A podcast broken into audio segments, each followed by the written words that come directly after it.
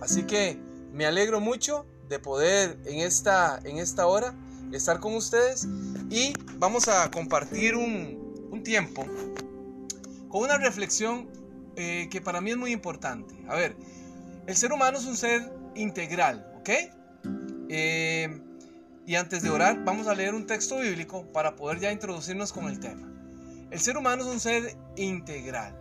Que yo cuando leo, por ejemplo, la epístola, la tercera carta de Juan, escrita a su amigo, a su amado amigo Gallo, él le dice unas frases que quizás son unas frases que nosotros los, la hemos recitado y la conocemos quizás está en memoria.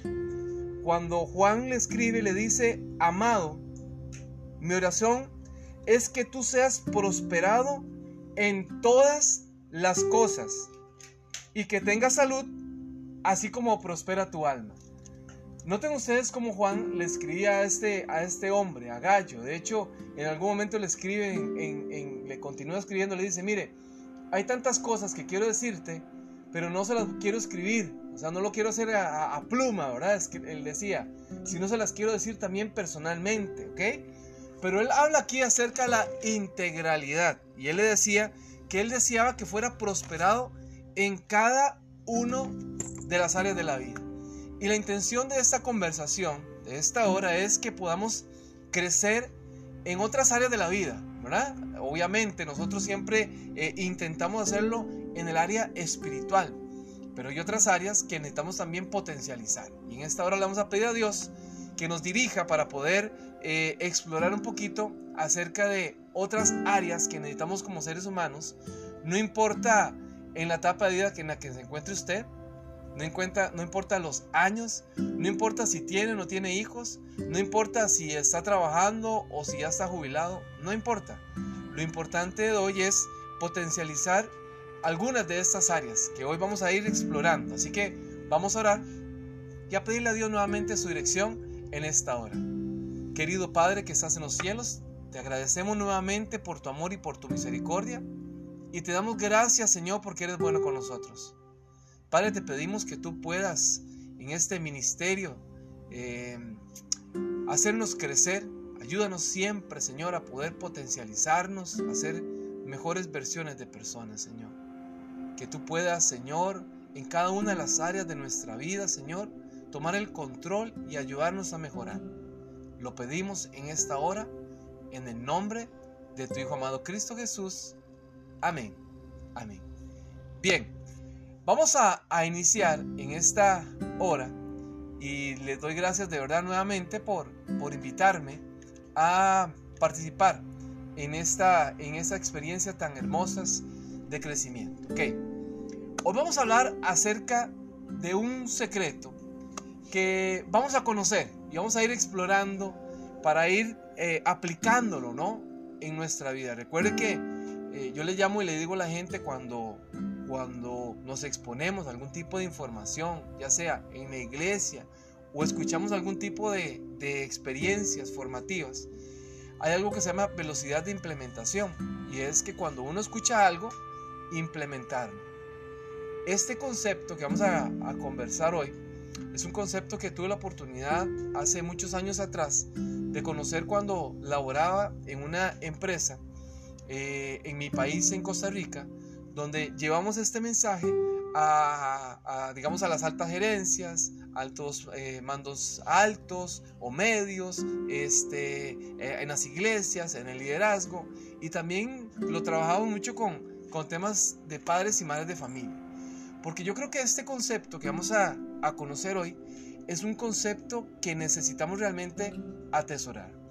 Déjeme introducir el tema con una pequeña ilustración hace tiempo atrás eh, en un libro lo leía, dice que un gerente, un alto gerente, eh, tenía una reunión, quizás era la reunión más importante de su vida. Y para ese entonces, en um, eh, los teléfonos, los, que, los teléfonos que eran los que se utilizaban, eran los teléfonos que tenían un cable. No sé si ustedes lo recuerdan, ¿verdad? Si utilizaron ese tipo de teléfonos. Yo creo que sí, ¿no? No eran teléfonos inalámbricos. Les, cuento esto para que ustedes ya conozcan como el contexto del lugar donde se encontraba este hombre. Este hombre era un gran ejecutivo. eh, iba a cerrar, quizás era la transacción más importante de su vida. Así que eh, tenía una reunión telefónica con unos eh, empresarios de una, de una firma este, que le iban a comprar cierto producto. Así que planificó todo para que ese día tuviesen una reunión telefónica. Obviamente, no existía la posibilidad, no existía ni siquiera el Zoom ni la posibilidad de poder conectarse de manera remota como lo estamos haciendo nosotros. El hombre planificó su reunión, al otro día se levantó como de costumbre, llegó temprano a su trabajo y este hombre tenía una costumbre, este hombre le gustaba tomar café. Así que siempre pedía a su secretaria que le llevara una taza de café y se estaba preparando para esa reunión, así que ya estaba con el tiempo casi que limitado y llamó a su secretaria para que le alistara una taza de café. En ese momento, cuando su secretaria le llevó la taza de café, le dice, jefe, está en ese momento sonando el teléfono y es la, la, llamada que usted está esperando. Aquí tenemos la gente de la firma que, que habían acordado la reunión. Así que el hombre le dijo, no espere más, pásame en este momento eh, la llamada. Y estaban hablando ahí por teléfono, ¿no? cuando de pronto entonces el Señor quería tomar café, pero comenzó a buscar el, dulce que estaba allí, ¿verdad? Lo, como, endulzaba el café, el azúcar posiblemente, y tomó una bolsita de azúcar y la echó dentro del café. Pero cuando comenzó a buscar, se dio cuenta que ahí no había una cuchara. Y entonces el, el autor de este libro, de esta historia, comienza a decir, bueno, ¿Qué harían ustedes en este caso? A ver, yo quisiera preguntarles tal vez a ustedes, alguien que me diga por ahí, ¿qué harían ustedes en ese caso? Eh, en el caso de que está, están en esa incertidumbre, aquí estaba el hombre ahí, o si no lo, si, si tal vez la pregunta más clara es, ¿qué creen ustedes que hizo este hombre en esa situación, ¿ok? No tenía la cuchara, no tenía cómo endulzar ahí su café. ¿Qué creen ustedes que, hizo este hombre? ¿O qué harían ustedes? A ver, tal vez alguna persona que me responda. ¿Qué harían? ¿Qué piensan ustedes que hizo este hombre?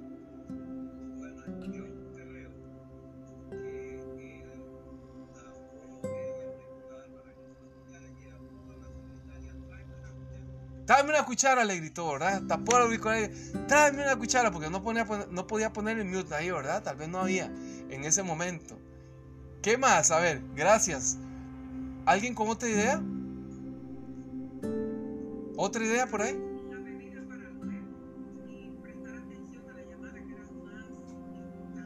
Dejar la bebida para luego, dice Rebeca, también. Otra opción más, ¿qué harían ahí? Tal vez otros.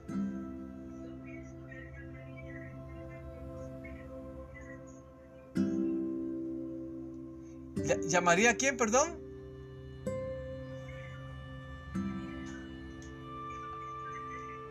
Con, con el dedo, dice. Ah, con el dedo, con el dedo. Agarra el dedo ahí, mete el dedo en el café, poco caliente, ¿verdad? Pero, pero, pero bueno, se anima. La, la, hermana dice eso, bueno, mete el dedo en el café para darle vuelta al café. Bueno, ese señor pensó algo diferente. Dentro de su escritorio, cuando comenzó a ver, se dio cuenta que en su escritorio había allí un lápiz. Así que este hombre tomó el lápiz y le comenzó a dar vuelta a la, bebida. Ahora, la pregunta que nos hacemos aquí es la siguiente, o la que hace el autor de esta historia es la siguiente. A ver, ¿el lápiz fue creado para ese propósito? No, veo que dicen que no, ¿verdad? No, por supuesto que no. El lápiz fue creado para escribir. Ese fue o ese es su propósito. Ahora, la pregunta número dos es, ¿fue el lápiz funcional para ese propósito? Sí fue funcional. Vea qué interesante, no era el propósito por el cual fue creado, pero sí fue funcional. Y aquí es donde tenemos que revisar algo. No es lo mismo ser funcional que cumplir un propósito real. Hay gente que es funcional en muchas de las áreas de su vida, pero no está cumpliendo un propósito real. O sea, hay esposos que son funcionales, pero todavía no han podido descubrir después de tantos años de casados cuál es el propósito real del ser esposo. Tal vez alguna esposa me dice, sí, mire Hugo, es que yo soy muy funcional en la casa, pero todavía no he descubierto cuál es mi propósito, cuál es mi razón, cuál es el, sentido que yo tengo en lo que yo hago. ¿Cuánta gente se cuestiona, por ejemplo, en una carrera universitaria, al finalizar una carrera universitaria, que está trabajando en algo y son funcionales, pero es algo que no les genera satisfacción, realización, porque no ha encontrado el propósito real para el cual fueron eh, creados. Leyendo un libro de un hombre, un autor que se llama Víctor Frank, él habla que en algún momento este hombre es el creador de la famosa, famosa logoterapia, es un psicólogo austriaco de descendencia, judía. Este hombre en su libro eh, El hombre en busca de sentido habla acerca de que cuando él estaba quizás en lo mejor de su carrera, ¿verdad? Eh, dice que eh, fue tomado en aquel momento por, por los alemanes y fue llevado a un campo de concentración nazi. Allí él comienza a desarrollar su historia. Usted puede buscar ese libro que se llama El hombre en busca de sentido. Dice que bueno, ahí perdió muchas cosas. Perdió a su esposa, perdió a sus padres y el dolor no de estar en una situación eh, inhumana eh, donde eran explotados, eran tratados mal. Y él dice que estando allí en esa situación, en esa condición, con hambre, sin ropa, habían perdido todo, habían perdido su dignidad, eran tratados como, como cualquier cosa, como basura, no eran respetados. Dice que estando allí, él veía como la gente que estaba a su alrededor, algunos judíos, lo que hacían para poder salir de esa situación eran quitarse la vida. Muchos de ellos corrían por el campo, intentaban, eh, a pesar de que sabían que, no podían escapar, lo intentaban simplemente para, para, para, para ser eh, eh, atacados, para, para ser muertos por aquellos nazis. Y él se comenzó a cuestionar y él decía, mire, ¿cuál es la diferencia entre estas personas que están pasando lo mismo que estoy pasando y yo, decía él, que yo quiero salir de aquí, que yo quiero en algún momento seguir elaborando mi teoría psicológica. ¿Cuál es la diferencia? Y él decía, bueno, que le he encontrado sentido a la vida, que le he encontrado propósito a la vida. Y hoy tenemos que encontrarle un propósito real a nuestra vida. Hoy tenemos que dejar de ser funcionales en muchas de las áreas de la vida, dejar de ser funcionales quizás solo como papá, porque qué importante, ¿no? Ser así eh, funcionales, pero ese no es el objetivo. El objetivo es cumplir un propósito real. Ahora, hay una gran necesidad. Y la necesidad específica que necesitamos hoy encontrar es ese. Salir de este lugar, salir de esta reunión, encontrando propósitos, encontrando sentido en lo que hacemos. Hay mucha, hay mucha gente que va a la iglesia, y si hablo de iglesia, puede ser iglesia católica, iglesias adventistas, iglesias evangélicas. Y van ahí, pero todavía no he encontrado el sentido, el verdadero sentido del por qué van allí. Es más, por ejemplo, en el gimnasio hay gente que dice, propósito de año nuevo. ¿Cuál es el propósito de año nuevo de muchas personas? Algunos dicen adelgazar, bajar de peso, hacer de que en algún momento el pantalón que por ahí tengo guardado me lo pueda volver a poner. Entonces tal vez señoras tienen ahí algún vestido ahí que ustedes dicen, ay, es que yo recuerdo este vestido. No me quiero desprender de este vestido porque, porque este vestido a mí me genera eh, eh, tantas, no sé, tantos recuerdos. Y yo en algún momento desearía volver a utilizar este vestido y lo tengo ahí y, y yo voy a bajar de peso y yo voy a esforzarme. Y hay mucha gente que cuando comienza el año incluso cuando termina el año, se inscribe en un gimnasio. Porque tienen una razón. Pero al final comienza a pasar una semana, dos semanas, tres semanas, lo mucho, y ya no volvieron al gimnasio. Ya no volvieron a salir a caminar. Ya los hábitos que habían en algún momento eh, decidido para tener un estilo de vida saludable en la alimentación, en el ejercicio, y, en muchas otras áreas de la vida. Lo dejaron por allí. ¿Por qué creen ustedes que pasa eso y pasa tan a menudo? ¿Por qué creen ustedes que hay tantos jóvenes que dicen, bueno, voy a seguir estudiando o quiero estudiar en algún momento? Y pasa el tiempo, y pasan los meses, y pasan los años, y nunca decidió qué carrera estudiar. Es muy importante porque el propósito determina nuestras metas, nuestros objetivos. Pero ¿cómo hacemos nosotros para irnos acercando a esos propósitos? Eso es lo, importante. Miren, nosotros los seres humanos somos seres de significados.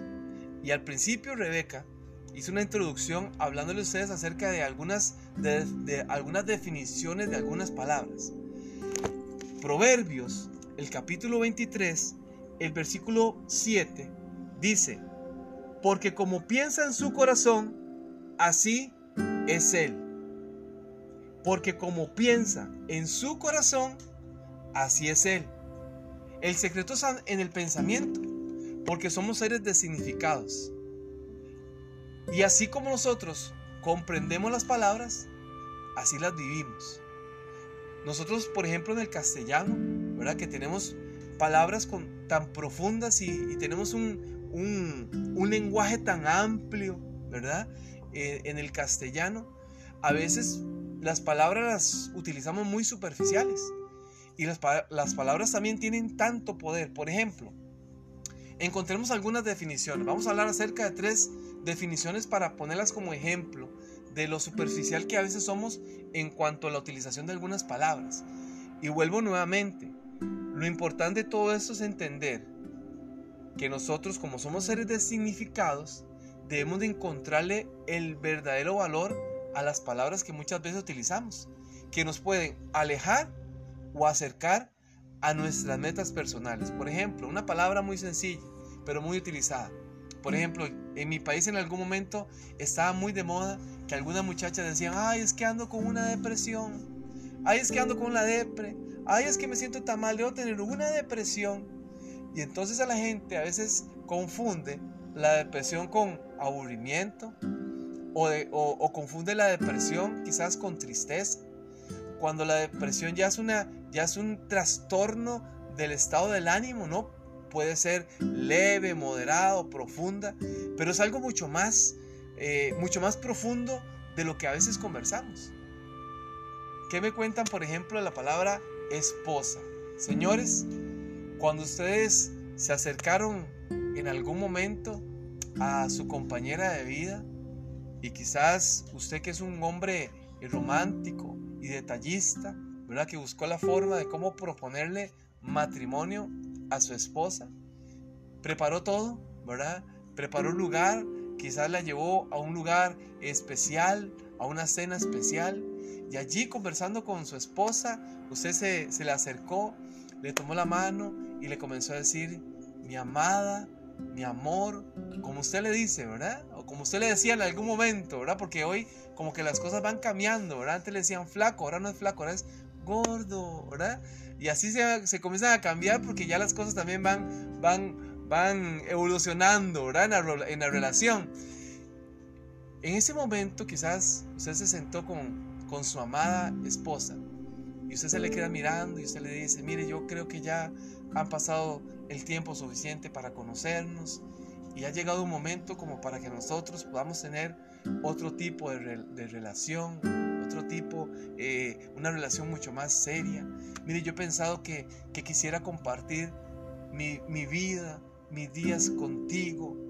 Y usted se le queda mirando y le dice, mire, mi amor, ¿quieres ser mi esposa? Ese momento es un momento tan especial, tan especial. Pero ojo que la definición de lo que es la palabra esposa. Esposa significa tiene un significado, significa restricción de libertad. Entonces usted, querido Señor, cuando usted le dijo a la que es ahora su esposa, la que era su novia, mi amor, quiere ser mi esposa, lo que usted le dijo en aquel momento, aquella persona es, mi amor, ¿quiere usted también restringirme la libertad? O sea, mi amor, quiero compartir mi libertad con usted. Y las esposas, ¿verdad? Las esposas son lo que se ponen aquí, ¿verdad? Lo que le ponen aquí a las personas, los policías, algunas personas. Esos son sus, las esposas. Mi amor, ¿quiere usted restringirme la libertad? Por eso cuando hoy usted tal vez que tiene ya 10, 15 años, a veces se le olvida, ¿verdad? Que usted lo que decidió en algún momento fue compartir la libertad con su esposa, con la madre de sus hijos, ¿verdad? Hay esposos que se les olvida eso. Hay esposos jóvenes que tal vez quieren seguir saliendo con sus amigos, que quieren seguir disfrutando la vida, ¿no? Eh, de una manera diferente, como, como que si no estuviera casado, entonces como que si no tuviera compromisos, ni, ni, ni con sus hijos, ni económicos, y quieren vivir la, la vida de una manera diferente, ¿no? El matrimonio es diferente, es una, eh, eh, es una decisión que se tomó para formalizar y, que requiere mucha, mucha madurez. Pero la esposa es eso. Somos esposos. Ahora, de ahora en adelante, caminamos juntos. Ahora en adelante vamos a compartir responsabilidades. Ahora en adelante vamos a compartir sueños. Otra palabra, por ejemplo, muy interesante, es la palabra motivación. Y aquí nos vamos acercando un poquito a lo que queremos conversar de este tema de la automotivación, del secreto. La motivación es un, es un término muy utilizado. Por ejemplo, hay gente que dice, mire, es que yo, yo quiero escuchar a alguien para que me motive. Yo lo que necesito es un motivador para que, para que me haga sentir bien, para que, para que verdad me motive a cambiar mi vida. Además, hay gente que va a la iglesia, por ejemplo, y escucha un tema y dice, ay, este tema sí me motivó. De ahora en adelante voy a hacer, eh, eh, eh, voy a cambiar cosas en mi vida y voy a actuar diferente. Pero pero pareciera como que a veces también como que se desinflan, ¿verdad? Sale de la iglesia y como que las horas vuelve a bajar todo. Entonces, ¿qué, qué, qué, es el tema de la motivación? ¿Cómo podemos nosotros comprender realmente qué es lo que es la motivación? Bueno, el tema de la motivación es un tema muy amplio. Y hoy hay motivadores de vida, hay una gran cantidad de personas que se autodenominan motivadores, ¿verdad? Eh, y entonces andan por el mundo, ¿verdad? Ofreciendo seminarios, conferencias para motivar a la gente.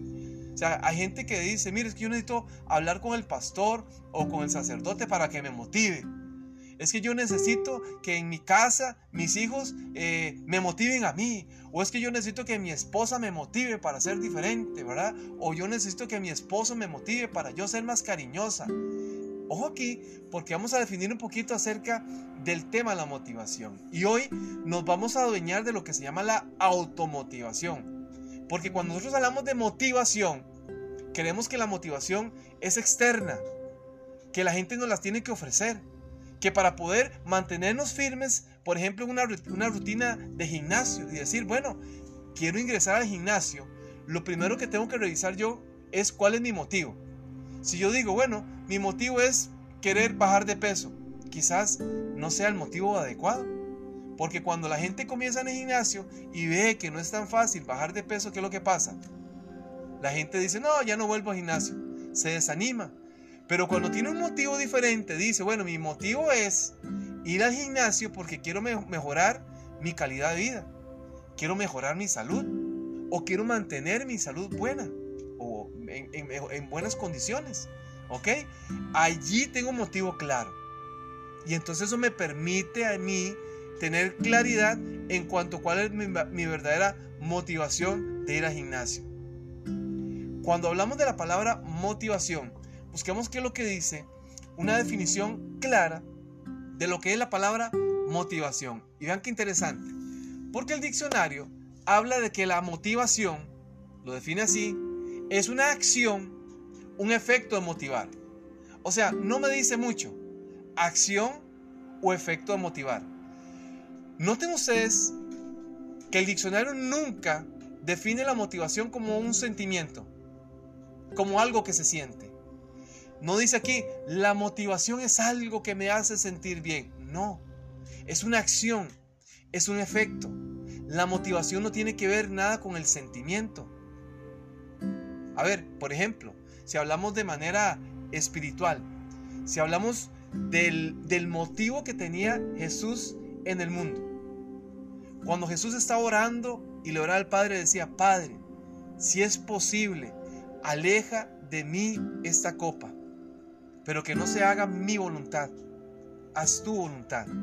A ver, pregunto, en ese momento, tal vez no me responda, pero respóndase usted mismo ahí donde está. A ver si, coincidimos en la respuesta. En ese momento, Jesús tenía deseos de morir.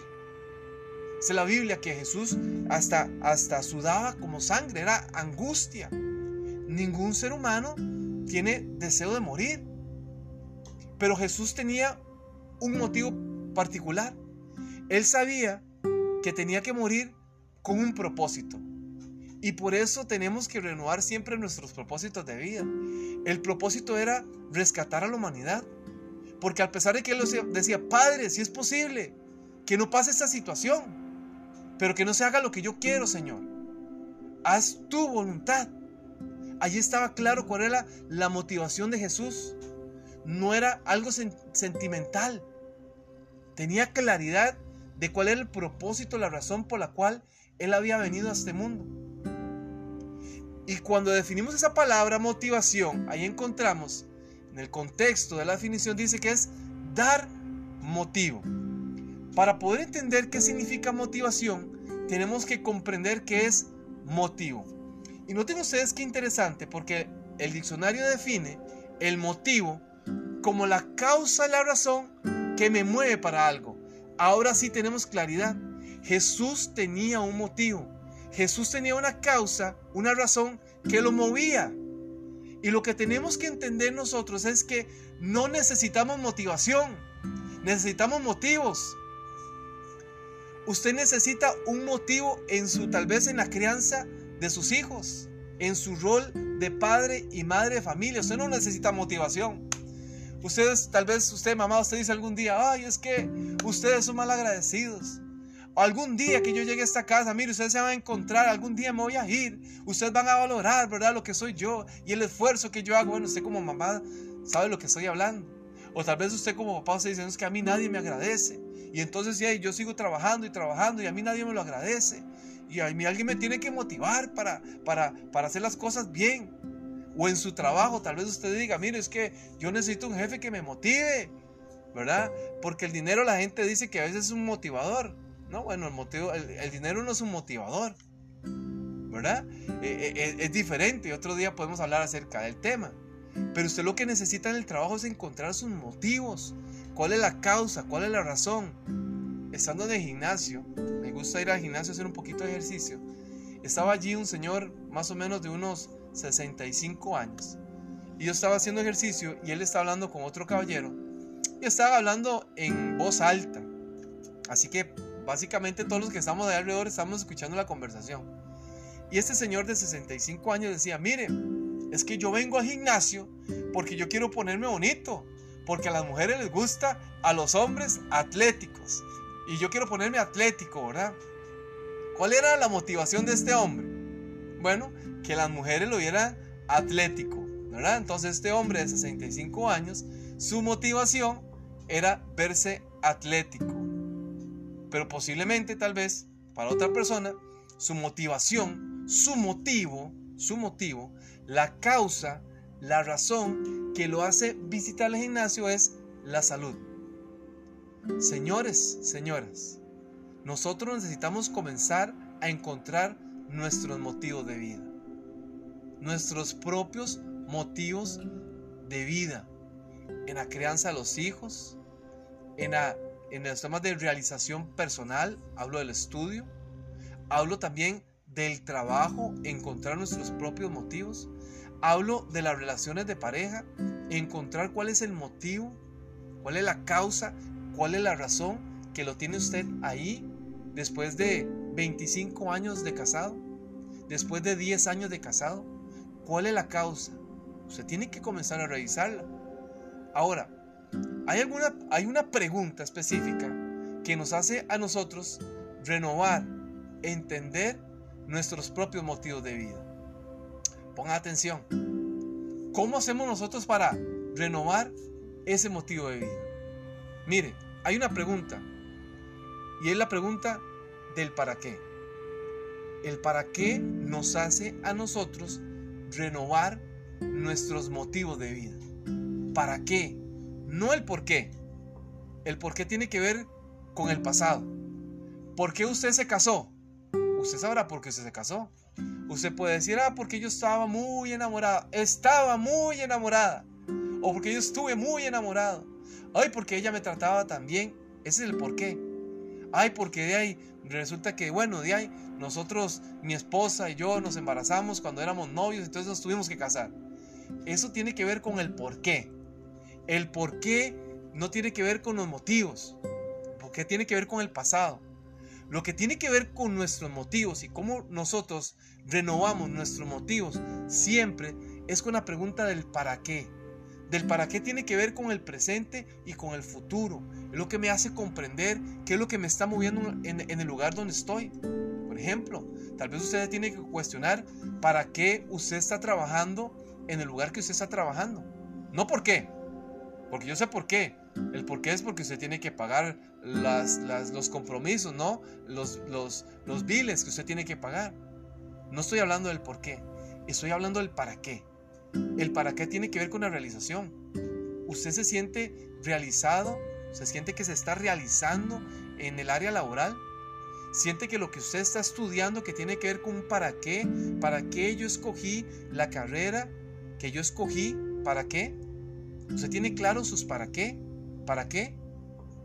Usted tiene claro para qué usted es papá, para qué usted es mamá. Usted tiene claro el para qué, no el por qué, el para qué. ¿Para qué usted es padre? ¿Para qué usted es madre? Cuestiónese eso. Eso tiene que ver con los motivos. ¿Para qué yo quiero implementar un estilo de vida saludable en mi vida? ¿Para qué? ¿Para qué? ¿Cuál es la causa? ¿Cuál es la razón? ¿Cuál es ese para qué? Ese es el motivo que estamos hablando hoy. Ese es el secreto, encontrar ese motivo, el para qué. Hay tres cosas que quizás nosotros tenemos que considerar para ir terminando con esta reflexión que tiene que ver con ese para qué. Se puede encontrar más, pero hay tres motivos específicos que hoy quisiera compartir con usted. Se puede encontrar sus propios motivos de vida. Todos tenemos nuestros propios motivos de vida. Y si usted no tiene sus propios motivos de vida, yo le invito para que hoy, después de esa reflexión, se comience a cuestionar y diga, ¿cuáles son mis motivos de vida? Que me mueven ahí, a mí. Yo quiero compartir con ustedes tres. Número uno, un para qué. Para disfrutar. ¿Para qué usted es papá y mamá? Para disfrutar. ¿Para qué son los hijos? Para disfrutarlos. Los hijos se disfrutan. Saben, nosotros dedicamos largas horas de nuestras jornadas laborales esforzándonos para generar dinero, para que nuestros hijos estén bien, pero muchas veces la falta de tiempo, ¿verdad? Por las tantos compromisos que tenemos laborales, no nos permiten en algún momento disfrutar a nuestros hijos. Y en una oportunidad me decía un hombre, Hugo, yo me arrepiento del hecho de, de haber trabajado tanto, a pesar de que tuve la posibilidad de tener a mis hijas en colegios privados, de que cuando cumplieron su debida edad les compré eh, autos del año y estuvieron en universidades este, muy importantes. Yo hoy me cuestiono y me digo, no disfruté a mis hijas como tuve que disfrutarlas. Y hoy me arrepiento, me decía aquel hombre, de verdad, eh, arrepentido. Se sentía, ¿no? En, su voz que estaba arrepentido. Me decía, oye Hugo, me arrepiento. Porque a pesar de que les di todo, nunca las pude disfrutar. Hoy sus esposos son las que las disfrutan. Yo nunca pude disfrutar a mis hijas. Señoras, señores, el tiempo pasa. Ustedes tal vez tengan hijos pequeños hijos adolescentes que tal vez no están disfrutando. Los hijos se disfrutan a, pesar de la edad de vida en la que se encuentren. Hace un tiempo atrás, mis, mis hijos, cuando vivíamos en Costa Rica, fuimos a, visitar a, mi mamá, estamos eh, visitando a mi mamá y ella muy contenta me estaba enseñando un televisor que tenía ahí, que había comprado, un televisor de pantalla plana y mis hijos estaban más pequeños. Y entonces mis hijos estaban jugando ahí en la sala de la casa de mi mamá. Y entonces yo les dije, eh, Aarón, Caleb, tengan cuidado. Cuidado, se hace una travesura aquí, vea que mami acaba de comprar el televisor este. Y entonces ellos estaban jugando y yo estaba conversando con mi mamá. Cuando de pronto eh, yo veo que los dos se sientan en un sillón. Y bueno, digo yo, bueno, eh, respetaron a su papá, escucharon al papá, se sentaron. Sigo hablando con mi mamá Después de ah, ver a mi mamá, mi mamá llega y prende el televisor. Cuando veo en el centro del televisor un huequito, en el puro centro del televisor hay un hueco. Allí hay un hueco. Cuando yo vuelvo yo digo a mami, ¿qué pasó? me dice mi mamá, ¿qué le pasó al tele? Y yo me acerco y en ese momento cuando yo vuelvo a ver el huequito del televisor en el puro centro, vuelvo a ver a, mis dos hijos, Aaron y Caleo que están sentados ahí y los dos viendo para abajo. No tuve ni que preguntar qué fue lo que pasó. A ver, mis hijos le habían destruido, habían despedazado el tele, el televisor a mi mamá. Pregunto, pregunto. ¿Ustedes creen que en ese momento yo estaba disfrutando a mis hijos? ¿Verdad que no? Porque sería una utopía decir que, que quizás siempre vamos a disfrutar a nuestros hijos. Sería una utopía decir que siempre vamos a disfrutar nuestro ambiente laboral. Quizás no es así. Porque, porque tal vez hay compañeros, tal vez un jefe. He escuchado muchas veces que dice, ah, es que mi jefe, el que es jefe, ¿verdad? Eh, ha intentado sacarme a mí de la empresa, decía donde es una señora. Eh, ha, intentado, ha, ha, hecho todo lo humanamente por, sacarme de la empresa, porque no me quiere, porque yo eh, voy a la iglesia o porque soy diferente, o porque mis amigos del trabajo me tratan diferente. No siempre se disfruta. No siempre tal vez se disfruta lo que uno hace, no siempre. No siempre se disfruta en la relación de pareja. A veces hay situaciones que, que generan eh, incomodidad una discusión, eh, tal vez se piensa diferente, se discute, no siempre se, no siempre se disfruta. Y entonces, ¿qué hacemos cuando, cuando ese motivo del disfrute, que tenemos claro, que el trabajo es para disfrutarlo, que la carrera que escogimos en algún momento es para disfrutarla, que los hijos son para disfrutarla, que el esposo, que la esposa es para disfrutarla, que el suegro, que la suegra también son para disfrutarlos. ¿Qué hacemos cuando no se disfruta algo? Aquí hay otro segundo motivo y se llama crecimiento. Créame, en ese momento yo no estaba disfrutando a mis hijos, pero yo estaba creciendo. Hay momentos en el, en el, en el ambiente laboral que usted no disfruta, pero ¿cómo crece? Hay momentos en la iglesia que no se disfrutan con ciertos hermanos, pero eso nos trae crecimiento. Hay momentos que, no se disfrutan con ciertos liderazgos, pero traen crecimiento. Hay momentos que en el, en el, trabajo no se disfruta con las relaciones interpersonales, pero eso lo ayuda a uno a crecer. El crecimiento es parte de la vida y tenemos que ver las oportunidades como una oportunidad, valga la redundancia, de crecimiento. Tenemos que ver los desafíos como una oportunidad de crecimiento. Tenemos que ver las situaciones incómodas de la vida como una posibilidad de crecer y ser mejores versiones de persona. Crezca, dése la oportunidad de crecer. El crecimiento tiene que ver también con un tema de madurez. Nos cuesta crecer porque a veces nos cuesta volver a ver hacia adentro. Porque hay tantas áreas, ¿verdad? Personales que necesitamos mejorar y simplemente no lo hacemos porque nos nos da miedo, nos da terror volver a ver hacia adentro. Porque sabemos que quizás nuestro temperamento, porque quizás nuestras actitudes, porque quizás nuestro orgullo, porque quizás hay tantas situaciones ahí que están internas, ¿verdad? Que no, no quisiéramos ni siquiera enfrentarlas ni tocarlas porque, porque pueden detonar algo.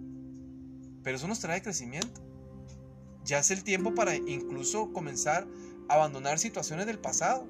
Mira, hay gente que no ha podido resolver situaciones del pasado que le generaron mucho dolor. Cuando eran niños, cuando eran niñas. Agresiones, violencia en algún momento. Incluso me decía una señora de, con la que conversaba en una oportunidad, una señora ya de 60 años, me decía, Hugo, yo tengo 60 años, pero todavía yo no he podido superar una vez que un tío intentó robarme a mí la inocencia. Me intentó tocar, y, por mucho tiempo intentó abusar de mí. Y ella decía, yo no puedo superar, porque después yo crecí y lo veía a él y lo veía con familia. Bueno, eso trae crecimiento. Cuando uno vuelve a ver hacia adentro y ve esas situaciones personales que, que generan incomodidad, esas piedras que están ahí en el zapato, es importante enfrentarlas porque me traen crecimiento. Y número tres, y número tres, otro motivo por el cual uno eh, encuentra el propósito y el sentido en la vida es legar, es dejar una huella. Que usted en la vida pueda en algún momento dejar una huella en alguien, un legado en alguien, en un amigo, en una amiga, en su pareja, en su esposa, en su esposo, en sus hijos. Que usted tal vez no les vaya a heredar algo material, ¿verdad? Algo, algo de valor o costoso, pero sí puede legar algo. Puede legar un valor, puede legar tal vez eh, el, valor de la honestidad, del respeto, del trabajo, tantas cosas que podemos legar en ellos. Quizás usted por un tiempo va a estar en un trabajo y quizás se va para otro, porque así es la vida. Somos seres, somos seres humanos y somos dinámicos. Estamos sujetos a cambios. Nuestra vida no es lineal. Siempre vamos a estar constantemente en cambios. Es parte de la vida. Y van a haber situaciones de crisis, y van a haber, etapas de vida, y van a haber muchas situaciones que, que, van a sacarnos de, de, nuestra zona de confort, ¿verdad? De nuestra zona de, de, ahí, de tranquilidad. Bueno, quizás usted está en este momento en un trabajo. Aprenda a dejar un legado ahí. Que cuando usted se vaya diga, mire, es que aquí fulanito que trabaja aquí, esa persona era súper honrada, esa persona era súper trabajadora, esa persona no había que decirle lo que tenía que hacer. Este dejó un legado aquí en esta organización. Y cuando usted se vaya y se, y se encuentre sus compañeros, diga, esa persona que está ahí me dejó un legado. Hace un tiempo atrás me llamó un amigo de una empresa donde yo trabajaba anteriormente y me llamó y me dice, Hugo, yo quiero llamarlo para agradecerle. Y entonces yo le dije, ah, sí, ¿y, ¿y de qué? Y me dice, vea, Hugo, hoy eh, estoy yendo a la iglesia. Me dice, y, y entregué mi vida al Señor. Y yo quiero decírselo, me dice, porque yo cuando, cuando se llegaba y compartía eh, algunos mensajes, algunas, algunas reflexiones conmigo, eh, yo, yo no lo entendía, yo no comprendía. No, yo decía, ¿por qué Hugo me habla así? O sea, yo hasta me sentía incómodo, me decía, ¿verdad? Pero hoy te quiero dar gracias, porque gracias a todo eso yo estoy seguro que gracias a, sus recomendaciones, a sus consejos, a todo lo que usted me decía a mí, Dios me dio la oportunidad de conocerlo. Eso es dejar un legado. Y pasemos por la vida dejando legados.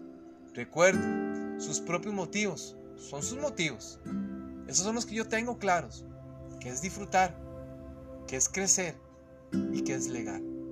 Dios nos dé la sabiduría para que podamos realmente encontrar nuestros propios motivos y razones para vivir una vida con propósito, con sentido.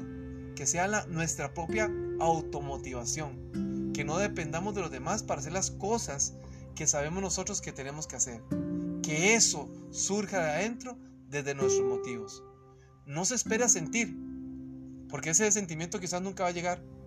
Tal vez aquí le estoy hablando a una persona que tiene problemas con el tabaco y que dice, mire, es que algún día yo voy a sentir la necesidad de dejar de fumar. O algún día yo voy a sentir la necesidad de dejar de tomar. O algún día yo voy a sentir la necesidad de ser más cariñoso. No se espere a sentir. Encuentre sus motivos. Dé el paso y diga, a pesar de que no siento, tengo mis propios motivos. Esa es parte, es parte de la vida. Y es parte de lo que en esta hora queríamos reflexionar con ustedes. Dios les bendiga, un saludo muy especial y espero nuevamente poder encontrarnos en una muy pronta y cercana oportunidad. Que Dios les bendiga.